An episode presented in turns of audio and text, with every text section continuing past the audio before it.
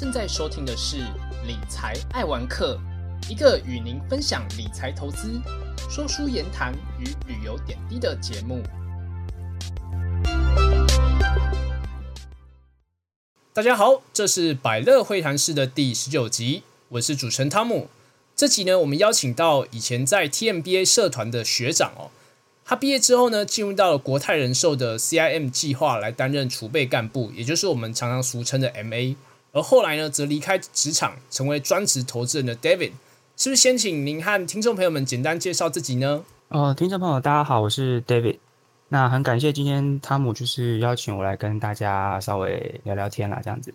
那我本人是台大财经所毕业。那大学的时候，其实就有开始在投资台股。如果从那个时候开始算的话，可能投资经历大概也有快将近十年吧。然后我毕业后第一份工作是在国泰人寿的投资部，然后主要看的东西是私募基金、基础建设，然后还有一些未上市的公司。按大家一般听到的，可能股票啊、债券、外汇会比较不太一样，比较少人接触。那大概是在。一年多前的时候离职，现在就是用自己的钱做全职投资。标的的话是台股为主，那其他有部分的资金是放在美股，然后加密货币，那还有一些实体产业的投资，大概会是这样子。谢谢学长哦，就是诶，也想要了解一下学长，是因为本身就是喜欢做投资，所以就是不管是有加入 TMBA 社团，或是后来在就是进到职场之后进入到。呃，就是投资部的领域这样吗？对，本来就是喜欢做投资。其实从可能大学那时候有稍微接触到一些经济相关的，因为我本身是读经济相关科系出来的，然后对投资就算比较有比较有兴趣。然后那时候会加入 TMBA 的话，也是它有点算是研究所的证券研究的感觉嘛。然后那时候接触到的时候是说会有里面的学长姐。带大家做一些产业研究或是个股报告，然后再请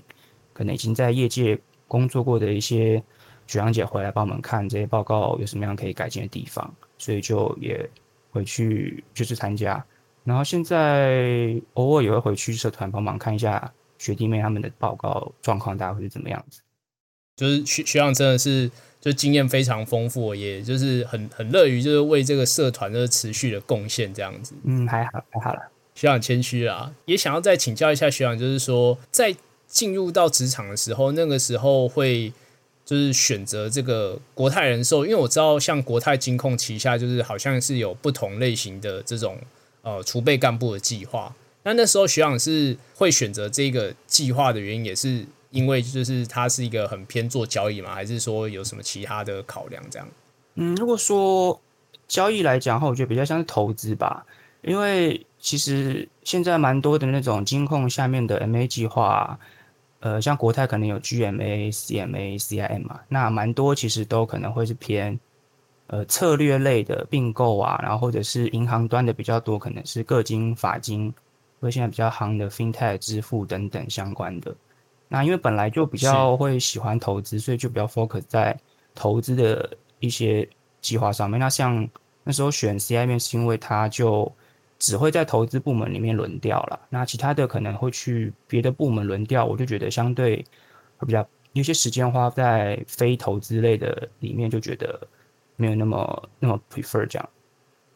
那在进入到这个投资部，因为其实呃，就是说投资部门其实也会投资到不同类型的或是不同资产类别的这种商品。那当时你们是可以自己。选，比如说你可能比较想做哪种类型的资产的这种投资，还是说它其实都已经配好了？应该说，大部分的不管是哪一间公司，可能都会给你一开始你会有一个比较希望过去的方选部门，或者你想要做比较偏股或债之类，但是最后还是会去看你在这个轮调过程中各个部门的长官同事对于你的评价如何，有点像双向谋合的感觉吧。不是说你想去哪就马上可以，你可能会排一个志愿序，然后看呃各部门的长官他们选的人，然后再参考你的志愿去做一个搭配。是，就是说后来因为就像刚刚学长介绍，就是说后来在主要是投一些呃就是私募啊，或者是未上市公司，那这个领域也是学长本身也算是感兴趣的领域嘛。我觉得算是蛮特别的啦，因为你虽然理论上的知识可能都是投资类，然后商业分析等等，但因为它算是初级市场，看的东西更多会跟自己市场只看财务数据或是一些产业趋势不太一样，它会有更多一些。你可能需要呃去 negotiation 的部分，然后你的额度要怎么拿，你的架构法律要怎么设，文件怎么签等等，会更像在你去做生意，而不太像是纯粹一个投资。对，因为我我想，因为可能有一些朋友，他可能他是就是因为我知道，像一些非上市贵，然后非新贵的这种股票，就是一般人可能也可以就是从就是其他管道去投资这种未上市的公司啊，只是说。很多时候遇到这种未上市公司，可能大多数听到的可能是风险或是诈骗的比较多，对，所以就是说我我其实听起来也是觉得蛮特别的一个案例，这样子。我们找公司的话，比较不会像是比较少是别人主动来，除非是券商他们目前准备要辅导 IPO 的那一种，我们会跟他们接触。那更多的时候，我们自己那时候在做是会去陌生开发，比如说我们觉得。我们看报章杂志，有时候会报道一些很优质的台湾的隐形冠军企业等等。那我们可能就会直接想办法，不管是透过认识的产业界的朋友，然后或是券商，有时候也可能可以帮你约到。然后我们再直接去拜访公司的管理层，然后看他们对于未来有没有一些财务的资金需求，然后有没有股权合作，或是双方公司有合作的可能性这样子。嗯，了解，就是等于是去在市场上去寻找一些。呃，比较有潜力或者说比较有前景的公司来去做这类型的投资，这样。对，然后因为我们部门那时候也有投一些私募基金或是创投，那基本上创投会孵化一些更加早期的企的企业嘛，那我们会去问他说，他们目前手上的这些公司有没有哪些已经接近可能比较成熟，然后有资金需求的，我们会去跟他们做一些接洽，这样子。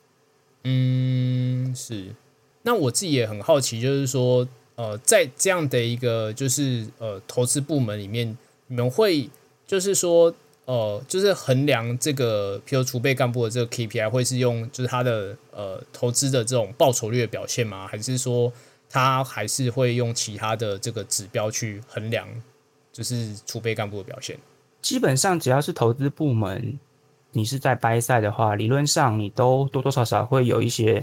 损益上的目标必须要达成，不管他会设一个什么样的 benchmark，比如说，如果你是股权类的，可能就是你可能要赢台股大盘，然后或者是你可能要赢同业的同产业的指数，或是你今年的目标需要有几把报酬等等，基本上都一定会有，但这可能不会是占到最大多数，因为有的时候你你讲的那个标的，你的决定买卖，然后可能。它还有一些其他的公司整体或者部门整体的这些策略考量，那你可能会需要做一些别的投后管啊，或者是开发新的公司。那这些其实你只要有在做事，都会算进去 KPI 指标。那只是看每个部门或是每间公司他们在各项的分配上是怎么样去拿捏那个比重吧。那我自己也很好奇，就是说，学长感觉在呃，应该算是金融业的这种，等于是说，对于可能刚毕业之后，然后进入到一个算是金融业里面比较，就是比较顶层的这种储备干部的这样的一个呃计划里面，然后为什么会就是后来就是转而从这种比较高薪的金融业，而转而去从事所谓的专职投资的这一个领域？嗯，我觉得第一个应该是整个大环境吧，因为。保险业我们用的资金其实蛮受很多监管的，然后那时候 IFRS 十七其实一直都有准备上线嘛，只是时间是可能二零二三到二零二五年之间。那这个这个东西对保险业它一些财报或是 RBC 的认列会有很大的影响。那基本上简单来说，它的影响就是股权类的比重要降低，然后提高债券类的比重，让你整体的一个风险值比较低。对，那这样子对我来说的话，因为我在算是股权投资类的部门，那这个机会发展的机会就会相对比较受限了。是，然后还有第二个就是在公司里做投资，其实很多时候不管是受限法规或是内部核决权限，你要取得长官的同意，然后或者是因为内部有一些其他的目目的，不管是策略合作或者是其他的目标需要达成，你可能想投也不能投，或者是明明觉得很看好，没有要卖，但是因为别的原因，你必须要先卖掉。很多时候，你的投资决策是没办法自己控制的。我觉得这一点相对来说会比较受限啦。了解。然后我再补充一点好了，就是很多人觉得，哎，就是也可以继续领薪水，但是然后副业可能是做投资，不需要辞职等等之类的。但我觉得，嗯呃，基本上第一个理论上你在专业的投资机构投资大型的这种，不管是券商或者是法人，蛮多都会对于你本身的账户的投资会有限制，你不能，他会要求你申报，或是你完全不能投资。然后第二个是。虽然公司资源比较多，但是你同时也要负担很多行政的一些事务的事情，而且像你，如果你手上管的案子越来越多，到后期你会发现，你真正时间可以拿来研究市场和投资的时间是被压缩的啦。那我觉得，因为时间比较以机会成本角度来说，你一天二十小时花在哪里可以创造比较大的效益的话，稍微衡量了一下，那时候在公司领的薪水可能。就也差不多那样子，然后你看同事过几年之后领的薪水也差不多，就是你会看到一个你未来大概状况会是什么样。那我就想说，不如出来自己试试看，如果真的不行的话，再想下一步也也没有什么太大的关系，所以想说出来试试。所以学长那个时候等于就是寿险机构的这个总体经济的环境就是越来越不友善的情况之下，然后再加上自己就是呃对于未来有。就是说，算是对自己有一个期许啊，所以就后来就决定跳出来，就自己来做这种专职投资这个领域，这样子。对，没错。也很好奇，就是问学长，在这样跳出来的时候，会不会就是一开始的时候，会不会觉得就是就是心有点慌，或者说就是万一可能就是没有做很好的时候，会不会就就就会有想要放弃之类的这样？我那时候其实出来前就有先算过，一年大家会需要留多少生活费，然后你先把。生活的成本留下来之后，拿剩下的钱去投资，你就给自己可能设定一到两年的时间，然后决定看状况怎么样，再看下一步。因为也不是说你想要专职投资以后就永远都不可能回去工作，也不是，有点像是你当做是 gap year 休息一下也好，或者是你当做你就是为了未来的转职做个准备，然后你现在变成有点像在更多的市场铺险，更多的市场操作，所以我觉得也。不会到很慌啦，你当然会对于没有每个月稳定的现金收入有一点，有点觉得不太适应，嗯，然后但是因为你想未来，也不是说一定都永远只能这样，你还是可以回去工作啊，所以我觉得在心理上是还好。嗯，那学长那时候大概是抓大概就是，譬如说可能大概准备多少钱，大概就可以先譬如试试看，也许给自己譬如说一年或者两年的时间去做这样的一个专职投资的尝试。你说准备生活费大概是多少嘛？我觉得这每个人的状况不太一样，因为像有的人可能他，呃，假设他住家里，那他的就没有租房子的需求，那他每个月的现金流就不一样，或者是他，呃，平常的消费支出有没有什么？我觉得最重要的是你要降低你固定支出的部分。如果你有房贷，或者是你有固定家里一定有什么需要的金钱支出的话，你可能就要考虑一下，你这些支出从 total 加起来一年的钱。跟你可以投资的本金，然后你预计你可以创造多少趴的报酬，去算有没有机会去 cover 过来。因为假设你，比如说你一年需要生活费，假设我随便抓五十万好了，加上东西啊，然后房租啊等等五十万好了，那你对，你如果假设你觉得你未来一年的台股报酬，或是你不管投资什么，你的报酬可以达到十趴，那你反推你可能需要五百万的资金，你才可以做这件事情。但是如果你觉得你的报酬你会比较高，你可以抓自己有可能十五二十趴，那你相对需要的本金可能就不会这么多。所以这其实有至少三个变数，你要会去每个人状况不太一样，要自己考虑这样。了解。不过我想，对于就是可能是刚进入职场几年的人，感觉如果就是说要直接存到五百万，可能也是比较困难啊。变成说他可能就是呃，就是也也也许要透过一些杠杆的方式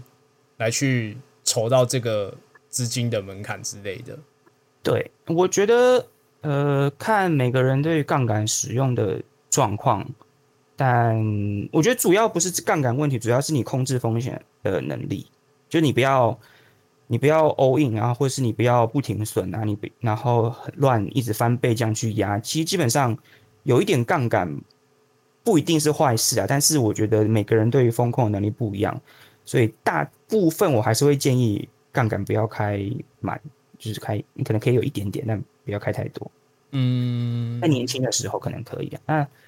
如果你年纪比较长一点，然后你有比较多的家庭责任，然后资金量又比较大，你不能承受太多的亏损的话，其实杠杆应该要越小越好。那像学长本身在专职投资这个领域，大概主要的就是说，呃，投资的类型或者是投资的，就是呃策略会是用什么样的一个方式来去做，就是投资或者交易？我目前还是以台股为主，然后少部分的资金放在美股跟加密货币是。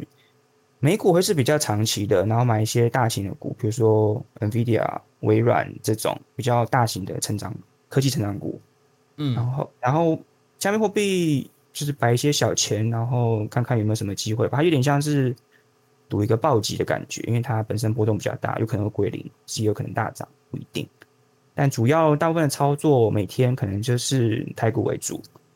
然后因为以前你可能有。稳定的上班的现金流入的话，你其实策略会变得比较长期，因为你可以，哎，现在跌了没关系，我就明年下个月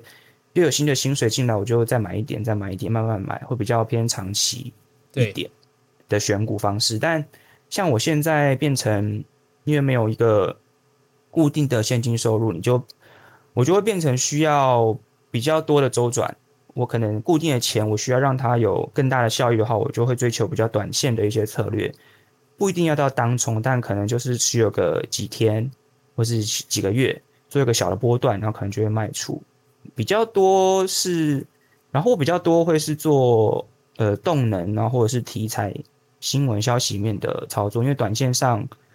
基本面的因素会稍微少一点了，像一些大趋势或是放很久这样子。嗯，了解，等于就是说可能会看目前市场上的热门的题材。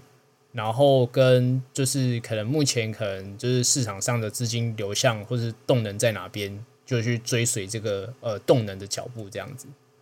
对，短线上会比较偏这样子的策略。那我自己也很好奇，就是学长可能就是说，在譬如说是找这种比较偏动能啊，或者说是题材，或者说就是说可能会譬如说可能固定会去看哪一些的呃指标，或者说是去看哪一些的。呃，就是资讯来去掌握，就是可能每一天去看盘的一些呃行情啊，或者说是一些就是呃会会从什么样的一个角度或者是指标去看这件事情。第一个应该就是看成交值排行榜吧，这个券商软体每天都可以帮你帮你列出来，可能前五十之类的，目前成交值最大，然后你可能看个几天就会有感觉，目前。市场上在涨的主流会是什么？比如说这阵子就是 AI 相关的比较夯嘛。那前阵子可能是一些呃绿能啊，或是电能、电力设施相关的，因为政策的方向会比较多资金流入。然后另外就是一些有季节性的东西，比如说夏天、暑假可能游戏股会相对比较好。那冬天的话可能会是别的啊，或是电子股有时候有些固定的拉货周期等等，这是那个。时间架构上，每年可能都会有的一个东西，你可能就每年注意一下。那但是题材面的话，或者消息面，其实蛮多都是看，呃，第一个是新闻为主，但新闻出来你会有一些联想，比如说那时候二三月的时候，ChatGPT 出来，就一开始刚出来，大家有这个东西的时候，你可能就要想到，哎，这是微软投资的，那感觉厉害，应该有颠覆性的一些结果，你那时候可能就要开始去买 AI 相关的股票。所以也不是说新闻出来就会是最后一棒，然后都会是高点，不一定。你要看你觉得这个东西，呃，它的趋势可能可以有多久啊？或者是就算新闻出来，你觉得是你也可以反着做，所以不一定，而是看你解读讯息的的看法的能力或者什么，然后去找一些短线的题材。对，因为有时候就是新闻出来，有的人常会说，哎，新闻出来可能就是。最高点，但是有时候新闻出来，可能还就只是刚开始，就变成说，真的就像就是学长提到，就是说你要能够判断。那判断的话，其实大概呃，我自己我自己的想法是说，可能就是要变成说，你要去看说这个消息释放出来之前，是不是已经大涨一波了，还是其实这个讯息是在大家预期之外，然后同时也还没有发动这个行情。那如果还没有发动的话，或许就是一个不错的上车的机会。对，这也是一个方法。然后你有时候可能会搭配一些技术分析的角度去看，现在是突破嘛，或者是呃刚开始，或是已经涨很高了，准备要下跌了之类的。嗯，对，因为其实像刚刚学长提到的，就是成值排行，其实我也是自己也是蛮喜欢看这个指标的啦。那就代表一个资金动能的流向啊，有动能才是上涨的一个最根本的。因为你有时候题材很多，但如果大家觉得没有人买单，或是你买太早，发现你的资讯实在太超前了，大家还没发现，那这股票可能也还是不会涨，你要等很久。那我自己也很好奇，就是说，呃，在这一段这个专职投资的这一个呃这这个历历程，就是说目目前学长大概也已经维持一段时间。那在这过程当中，有有没有什么发生过？譬如就是可能譬如忽然不小心，可能就是爆亏啊，或者说什么很深刻的就是经验，可以跟我们听众朋友们分享的。爆亏哦，应该常常都会发生吧。有时候睡一觉起来发现，哎，怎么昨天跌这么多？开盘就直接跳空，那就大跌这样。那我觉得，因为我是去年开始做全职投资，那去年的行情其实蛮多的投资界前辈啊，其实都公认是近几年比较难做的一个行情。它就算整体的趋势，你可能觉得它是向下的，但是你去放空，也可能中间一个回升，然后就回升二十趴，你只要有杠杆，基本上。可能都没办法撑过去，你就是必须要停损，然后它又下去了，会变成你就算就算看对做对，但最后还是会亏钱，然后中间波动就会少出场，就是一个很心境很煎熬的一年了。我觉得，但是我觉得，呃，对于亏钱这件事情，大家其实只要做投资都一定会遇到，很难有人可以完全都不遇到，这样真的太强了，是没有办法，所以变成你。去调试吧，你可能觉得今天今天可能亏比较多，但你要想的是，你觉得你自己相信自己隔几天可以赚回来，你就会对于这一次的亏损没有那么多的心理上的负担，你会觉得哦，那就是过去的事情，我们要看未来，我要怎么样把它再赚回来，而不是一去专注在我过去亏了多少钱，你就不会一直陷在过去的一个恐惧之中。嗯这样听起来，学长真的是很正向乐观，然后很积极这样子。因为其实坦白说啊，去年这种行情，真的就像学长讲的，真的是就是做多的人真的是要能够抓到对的，就是标的才有办法赚到钱。那做空的人来说，也是一个很考验心性的时候。所以我觉得像学长这样，能够在去年这么行情这么捉摸不定的这种时期，然后还能够一直做到，就今年这种比较偏。呃，就是复苏多头的这种时候，我真的觉得是很厉害的。就是你其实去年还是你觉得越来越不好做，你的策略就会有一点，你要么第一个你是降低部位，要么第二个你是做就 long s h o w 对锁，让你整个波动变小。就策略还是要调整一下，不能像可能前几年就是杠杆开好开满，一直往上滚这样子。那你在去年应该蛮多的听到都是直接爆炸，因为风控没有做好就就回家了这样。对，那我我我也好奇，想说，因为可能有的听众朋友不一定听得懂什么是 long s h o w 就是对锁啊。那是不是可以再请学长再分享一下，就是说 long s h o w 这种就是对锁的概念会是怎么样去做一个操作？就是你的投资组合部位里面会同时有你看多的标的，跟你觉得很烂、你想要放空的标的。那如果假设今天呃大盘一起下跌，但只要你做多的部位跌的比做空的部位少，你基本上 net 起来，你其实是会稍微小赚一点的。那你最差的状况就是，你看多的部位下跌，你放空的部位上涨，就是被双八，这是最惨的状况。但这个比较像是一个选股的能力啦，然后或者是理论上大盘全部一直在跌，你要找到那个完全独一上涨，然后你放空它，这几率也是比较偏小一点。所以大致上来说，你在这种你觉得比较不确定的行情做一个 long short，会让你的波动比较降低啦。不会硬吃所有的亏损。那这样学长会就是使用就是期货或者是选择权去做这个部分吗？期货跟选择权我都有做，然后个股期现在做比较多。选择权的话，就是大盘有时候周三结算的行情，或是偶尔避个险会用，但没有到很多。对啊，那这样其实听起来这学长的策略也是相当多，都有一些让自己存活下去哦。对吧？那这真的蛮厉害，因为等于是说要就是对于不同的就是资产类型，然后要有一些不同的就是策略或者是想法，才就是说比较有机会在这个市场上持续的让自己就是适应到不同的这种呃持续变化的环境里面，这样子。主要也是资金量可能没有到很大了，因为有些呃有些人可能就会，因为他如果钱很多，他就是放很长期，他就算这边的钱都亏，但他其实基本上不管是靠股利啊，或者其他的一些被动收入，他还可以过活，那他就就是硬吃亏损也没有差，他可能就很简单的买了放着这种，也是有有人会这样做。那对于那种波动损益比较敏感的人，就会像像做一些 long show，让他的损益波动不要那么大，就看每个人对于风险承受的能力。那这样学长就是说，在这样专职投资的话，会去我知道像有些专职投资人，他可能就是会把他的就是规模放比较大，然后去赚那个 rebate 的部分。那学长也会也也也会这样去赚这个部分吗？要赚 rebate 的话，基本上你你的成交量要刷很大嘛，你就会变成你可能赚一两个。tick，然后你就就出场，然后你其实你在看的光是操作的偏损益那边，可能不一定有赚很多，但是你就靠手续费的返佣，然后去赚那个钱嘛。你的意思是这样对不对？哎，对对对，我自己本身是没有，因为我觉得做那个其实要花蛮多精神盯盘的，除非你用城市交易去刷，不然你一直盯盘，我觉得。相对我个人觉得蛮累的啦。我知道市场上有些人他们是做很短线，然后量刷很大，不管是当冲或者是股期这样去刷出来，他可能中间只赚一两 Q 就就走了。但就是你上我变成开盘那时间非常专注，然后很认真一直盯盘。但我个人比较偏，就是没有这么高强度的盯盘，我可能会看，但是我不会一直盯着它。我会做一个比较日内的波段，或者是几天几个月这样子。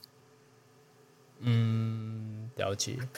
那我自己也好奇问一下学长，就是说，就是学长在这个设定这个专职投资的这个目标上，或者说是呃目前实际的这种时期来看的话，大概会有就是，譬如抓大家自己的报酬率要达到就是多少的门槛或者是目标这样吗？我觉得设在投资上面设目标、设报酬，就只是一个设出来的目标，也不一定会有办法达到。然后你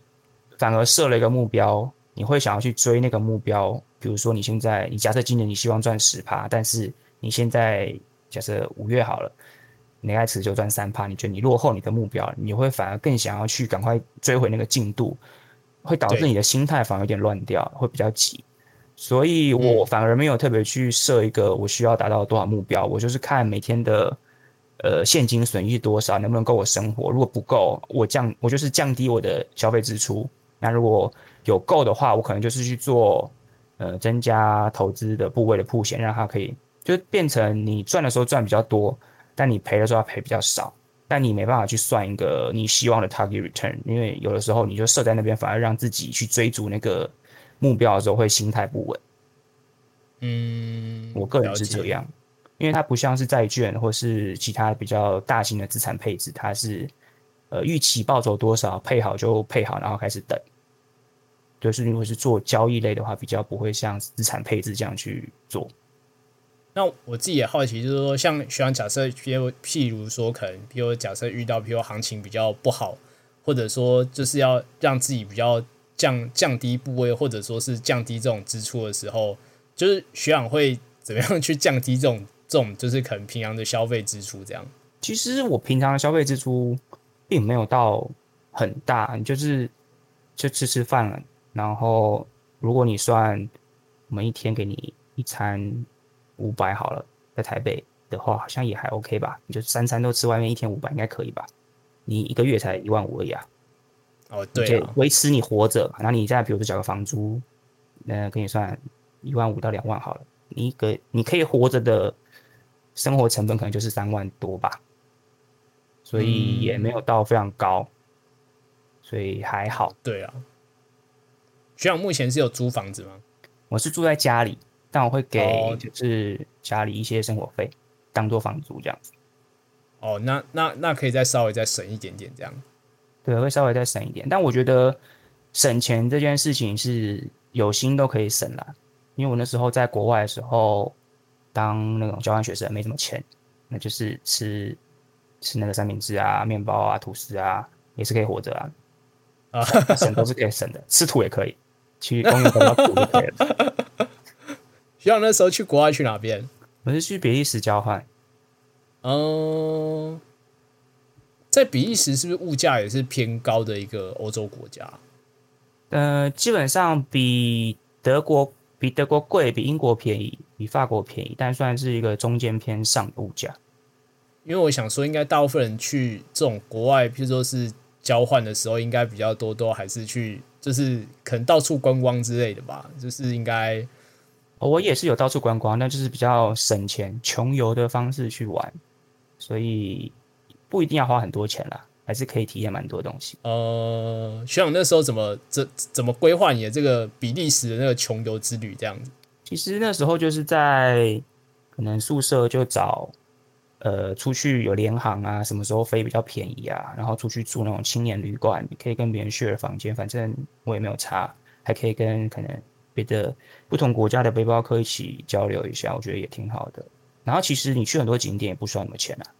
那时候你去参加参观博物馆。最贵的可能就是去别的地方的交通跟食宿之类的吧，但其实你参观景点，嗯，不太会需要很多钱，因为你那时候在国外可能也不会去个什么迪士尼啊，啊或者是一些比较 shopping 的地方，那时候还好。那再回到我们的就是专职投资的这个部分哦，那我自己也好奇说，对于学长来说，这个就是专职投资的这个一天的生活，大概会是一个什么样的一个状态？我个人的话，因为我做台股比较多，所以可能七点多八点起来准备一下，九点会开盘嘛，可能然后看一下盘，一直看到可能就是收盘一点半，然后可能会整理一下我的今天的损益状况，看一下账务怎么样。大概到两三点左右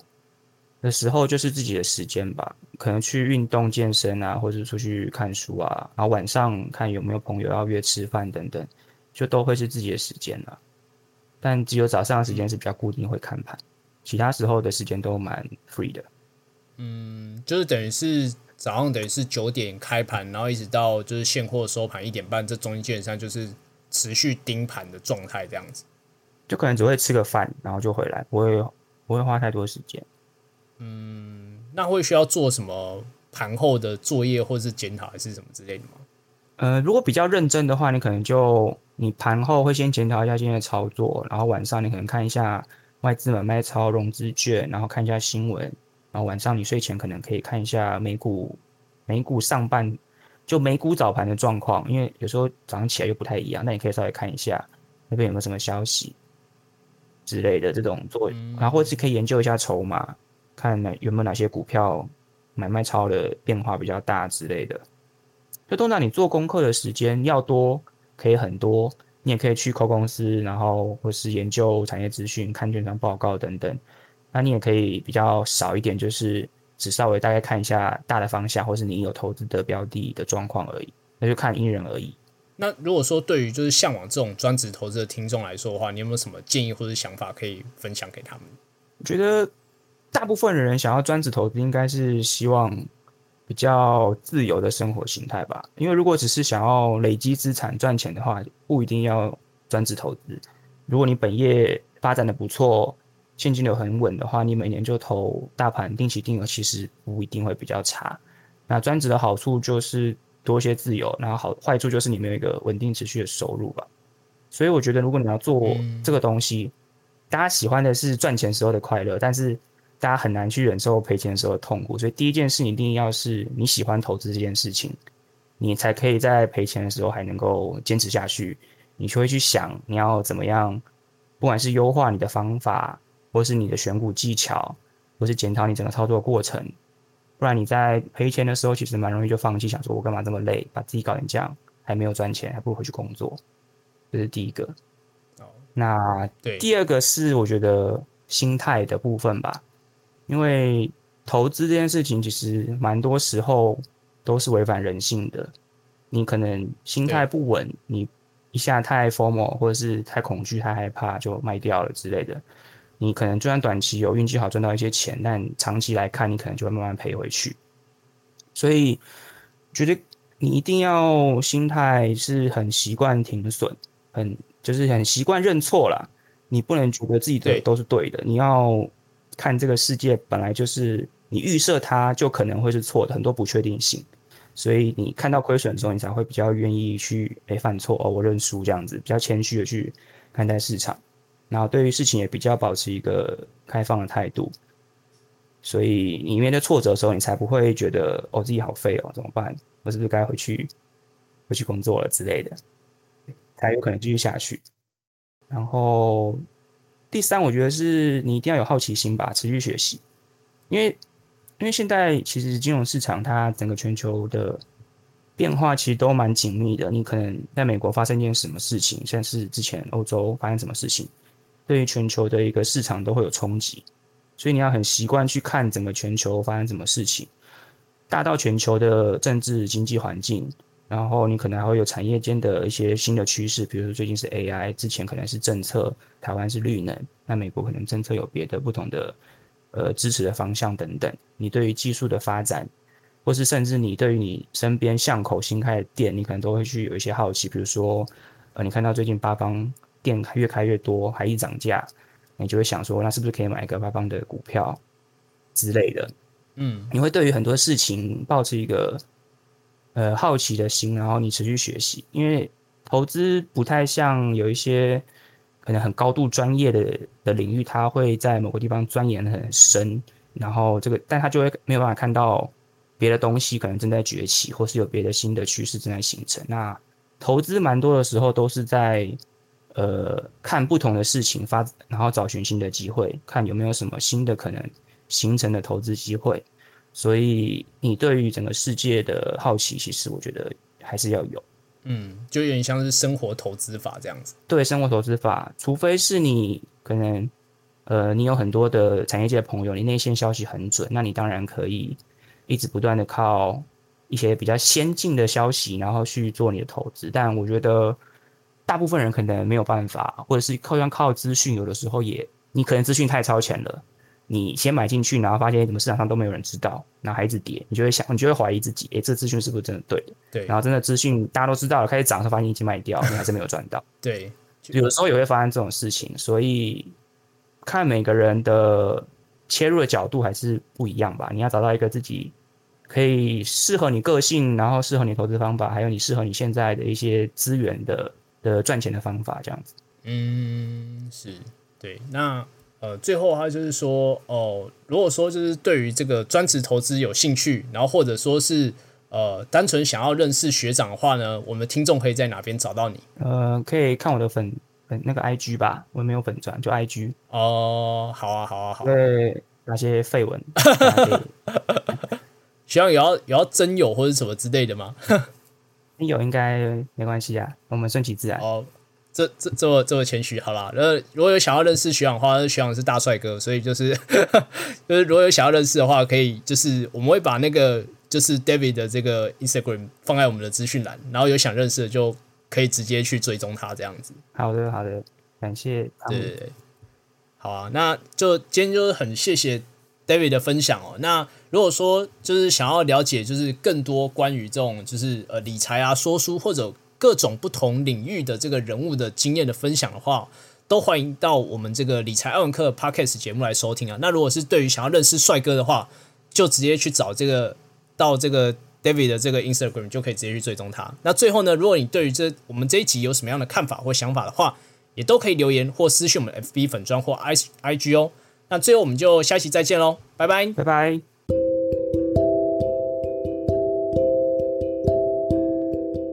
以上是本集的节目，谢谢各位听众的聆听。如果喜欢理财爱文科的朋友，欢迎大家订阅，并在 Apple Podcast 留下五星评价与留言，也可以追踪本频道的 IG，多关注多分享。我们下期再见。